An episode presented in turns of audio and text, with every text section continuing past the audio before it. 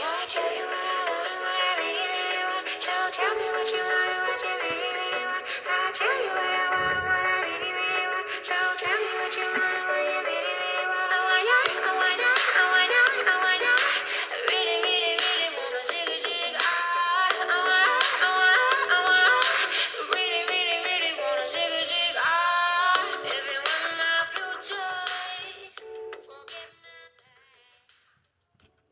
Hola, buenas noches, mi nombre es Liani, es un gusto estar en este espacio, nosotras contamos nuestros derechos. Saludo también a Elizabeth, quien nos apoya constantemente cada semana en la grabación del podcast. Y bueno, este espacio fue creado para ustedes, para que conozcan temas relacionados a los derechos humanos de niñas, niños y adolescentes, y fue creado precisamente por la red de niñas, niños, adolescentes y jóvenes del Observatorio de Derechos de Niñas, Niños y Adolescentes del municipio de Puebla. Y bueno, el tema que elegimos esta semana abordar tiene relevancia porque está relacionado a un día internacional. Y antes de abordar el tema, de darles el título de esta semana, quiero comentarles que los días internacionales tienen una razón de ser. No son días internacionales únicamente porque sí. Y es que los días internacionales nos ayudan a sensibilizar sobre diversos temas a diversos actores de la sociedad sobre problemas que deben ser resueltos. Es por ello que el tema de esta semana es el Día Internacional contra el Uso de los Niños Soldado, o también conocido como el Día de las Manos Rojas. Empezó a conmemorarse cada 12 de febrero desde el año 2002, es decir, hace exactamente una semana que se conmemoró el Día Internacional contra el Uso de Niños Soldado. Empezó a conmemorarse cuando entró en vigor el protocolo facultativo de la Convención sobre los Derechos del Niño relativo a la participación de niños en conflictos armados. Este protocolo fue aprobado en el año 2000 y la función principal de haber declarado el 12 de febrero como este Día Internacional fue recordar la necesidad de acabar un- con el reclutamiento de niñas, niños y adolescentes para formar parte de diversos grupos armados y a su vez encaminar a los distintos países para que empezaran a generar acciones a favor de la liberación y protección de niñas, ni- niños y adolescentes que estaban siendo víctimas de violaciones a sus derechos y considerados estos como crímenes de lesa humanidad. La UNICEF calcula a nivel internacional que aproximadamente existen 300.000 niños, niñas y adolescentes que han sido reclutados por grupos armados luego de que son secuestrados o por otros factores como pueden ser la pobreza, marginación o el abandono familiar. Es indispensable señalar que se ha entendido como niño soldado únicamente a aquellos menores de 18 años que tienen la labor como combatiente dentro de un grupo armado. Y esto no es así, y es grave porque se está dejando de lado que también niñas y adolescentes son reclutadas.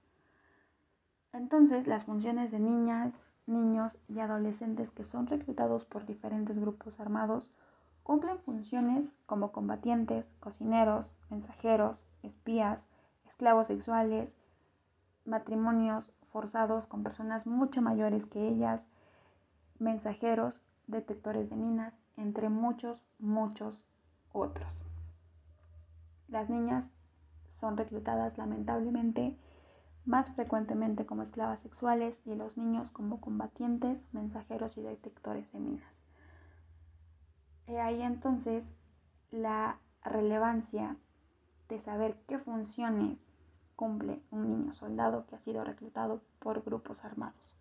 Imagínense la vida de niñas, niños y adolescentes que viven en un núcleo constante de violencia. Una vida complicada sin derechos. Si nos ponemos a revisar la Convención de los Derechos del Niño, encontramos una lista de 20 derechos. Y de esa lista de 20 derechos no gozan de ninguno, salvo el de la vida cuando son reclutados y están cumpliendo funciones, pero cuando son asesinados en medio de un conflicto armado, también se les quita ese derecho. El derecho a la supervivencia y al desarrollo, a vivir en condiciones de bienestar y a un sano desarrollo integral, a una vida libre de violencia. Y podría seguir mencionando la lista de 20 derechos, pero no se cumple ninguno. Niñas, niños y adolescentes que son reclutados por grupos armados están siendo coartados de vivir un desarrollo integral, de vivir una vida armoniosa, de gozar de sus derechos, de poder desarrollarse en un ambiente sano e integral para ellos.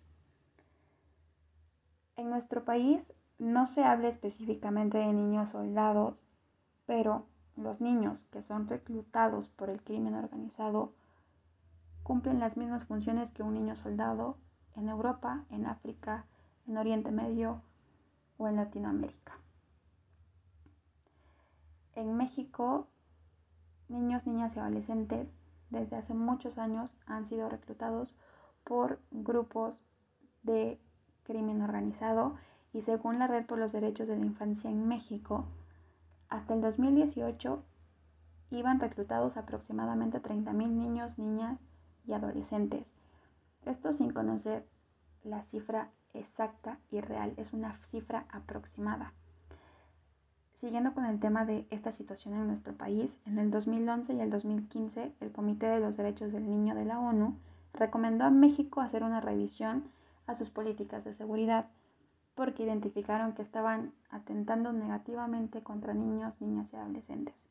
Y además también invitó a México a reconocer el reclutamiento de niñas, niños y adolescentes por diversos grupos criminales. Si nos paramos a ver la situación en nuestro país en este momento con este tema, investigamos y nos damos cuenta de la realidad, nos vamos a dar cuenta que es igual de constante que en países que están del otro lado del mundo. En México también es una realidad que a niñas, niños y adolescentes se les está, se les está coartando sus derechos y están viviendo en ambientes de violencia constante. La UNICEF tiene un programa que tiene diferentes pasos en cuanto al tema de niños, niñas y adolescentes en conflictos armados. Empiezan con la desmovilización, que es básicamente liberar a niñas, niños y adolescentes de estos grupos. Luego pasan al desarme, que es retirar las armas de el grupo social en el que están interviniendo. Luego la reintegración, esto quiere decir, una vez que se libera al niño, la niña o al adolescente, buscan con diferentes acciones hacer que el niño, niña y el adolescente regresen a una vida libre sin violencia. Después, si es posible, y si el niño, la niña o el adolescente aún tiene a su familia, se busca la reunificación. Y por último, una serie de movimientos social con las comunidades en las que intervienen. Todo esto con el fin de hacer que niñas, niños y adolescentes puedan empezar a gozar de sus derechos y vivir una vida libre de violencia.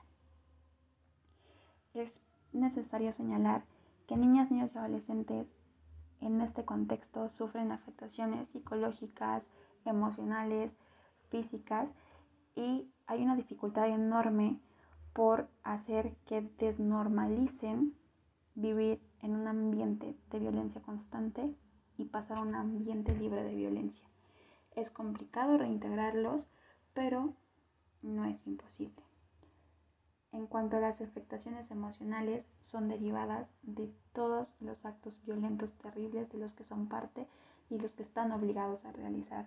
Las afectaciones físicas van desde el abuso sexual, la desnutrición, mutilaciones, golpes, enfermedades de transmisión sexual, incluso pueden llegar hasta la muerte.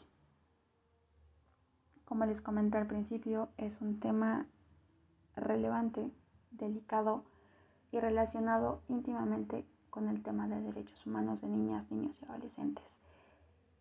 Este Día Internacional es poco conocido, pero debe ser visibilizado. He ahí la importancia de espacios como este, como muchos otros, que buscan visibilizar ciertas situaciones que la sociedad de manera general desconoce, pero que están pasando delante de nosotros. Desde la red de niñas, niños, adolescentes y jóvenes, lo de NAP, es indispensable visibilizar estas problemáticas, sensibilizar a la sociedad, porque buscamos promover y proteger derechos humanos de niñas, niños y adolescentes. Si no conocemos las problemáticas que aquejan a nuestra sociedad de manera directa, poco podemos hacer para generar acciones que disminuyan o erradiquen este tipo de situaciones. Estoy segura que el primer paso para cualquier tipo de acción a favor de los derechos humanos es visibilizar las problemáticas y sensibilizar. Como les comentaba, si no conocemos el tema, poco se puede hacer. Si lo que nosotros conocemos sobre un tema no lo compartimos, poco se puede hacer. Es un trabajo conjunto. No pasa el tema de reclutamiento de niñas, niños y adolescentes únicamente del, otro lado del mundo, como podemos verlo en diferentes medios de comunicación. También pasa en nuestro país, bajo otro contexto, con otra perspectiva, pero también pasa. Y es indispensable poder abordarlos. Esperamos que este tema haya sensibilizado un poco sea de interés para ustedes, pueden buscar en diferentes páginas en la Comisión de los Derechos Humanos, en la página de UNICEF, en la página de la ONU. Hay libros incluso publicados aquí en México, como el de Un sicario en cada hijo te dio, de Saskia Niño de Rivera, que habla precisamente sobre niños, niñas y adolescentes que han sido reclutados por el crimen organizado. Hay incluso películas sobre niñas, niños y adolescentes en conflictos armados como la película de Las tortugas también vuelan. Así como nosotros podemos hablarles de un tema relevante en materia de derechos humanos, también podemos sugerirles, y ustedes pueden sugerirnos a nosotros. Esperamos que este tema haya sido igual de relevante para ustedes. Recuerden, este espacio es para ustedes, creado para ustedes. Somos nosotras, contamos nuestros derechos. Esperamos que nos sintonicen el próximo martes. Me despido de ustedes, soy Vianney, saludos y buen inicio de semana.